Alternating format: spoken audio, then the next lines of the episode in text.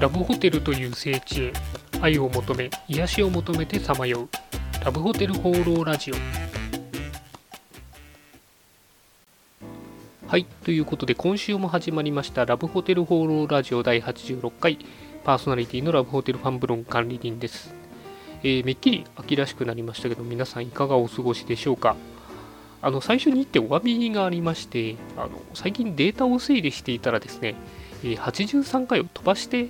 あの録音というか放送していたということが気づきました。どうもすいませんでした。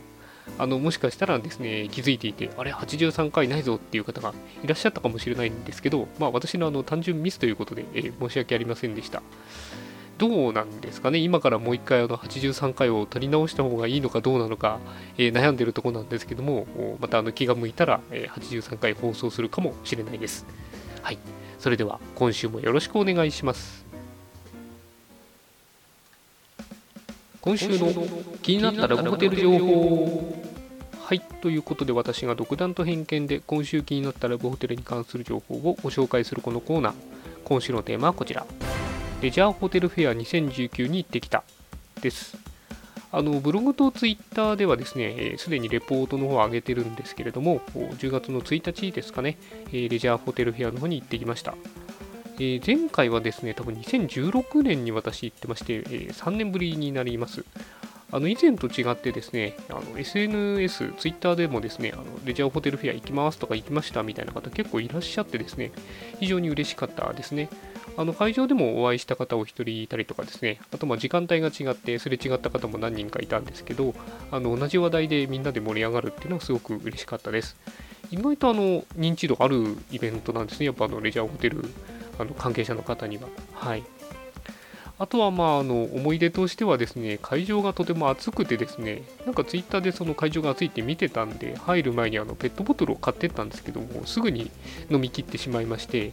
あの暑かったなという印象ですね。あの帰りにはあのゲート出たところでですね、アンケートコーナーがあったんですけど、そこもあの西日が直当たってるところでですね、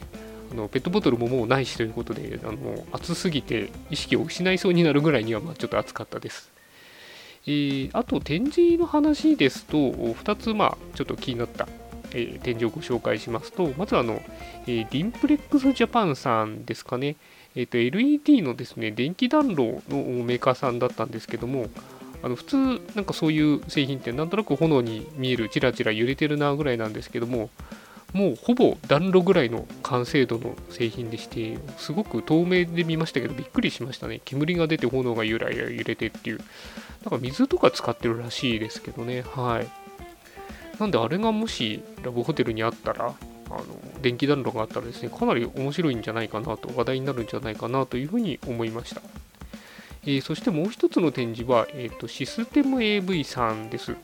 こちらは、えっと顔認証の会社ですね。えっとカメラ、えっと防犯カメラで見ただけで、えー誰なのか、あとどれぐらい来店してるのかっていうのがすぐ分かるようなシステムを提供しているそうです。え実はですね、前回のあの85回のラジオで、その顔認証とキャッシュレスがラブホテルに導入されるんじゃないかっていう話をしたんで、非常にあのタイムリーでですね、驚きました。まあ、すぐにとはいかないでしょうけども、今後、こういった技術もあの導入されていくのかなというふうに思います。その他細かい展示とか気づいた点に関してはですね、あのブログの方に書きましたんで、えーよければそちらをご覧ください。はい、ということで今回はレジャーホテルフェア2019に行ってきたについてのお話でした。はい、ということでラブホテル放浪ラジオ第86回いかがでしたでしょうか？そういえば今度あの引っ越しをしようかなと思ってまして、ちょっとバタバタしそうです。あの家自体はですね1年ぐらい探していて本当に最後の最後で見つかったなっていう感じですね。まあでもあの引っ越しって結局どこを妥協するかで、えまあ、いいところと悪いところをこう比べてですねバランスを、まあ、どっかは妥協しなきゃいけないなっていうまあ感じですね。で結局あの1年も探していたのでどんどんどんどんあのハードルが上がっていくっていうこれ妥協できないが増えていくっていうのはちょっとあの今回苦戦したところなんで皆さんもあの気をつけていただければというふうに思います。はい、えーそんなわけでこの番組ではラブホテルに関する疑問質問番組への感想何でもお待ちしています。お気軽にコメントまたはメールフォームから投稿いただければと思います。それでは今週も良いラブホテルライフを管理人でした。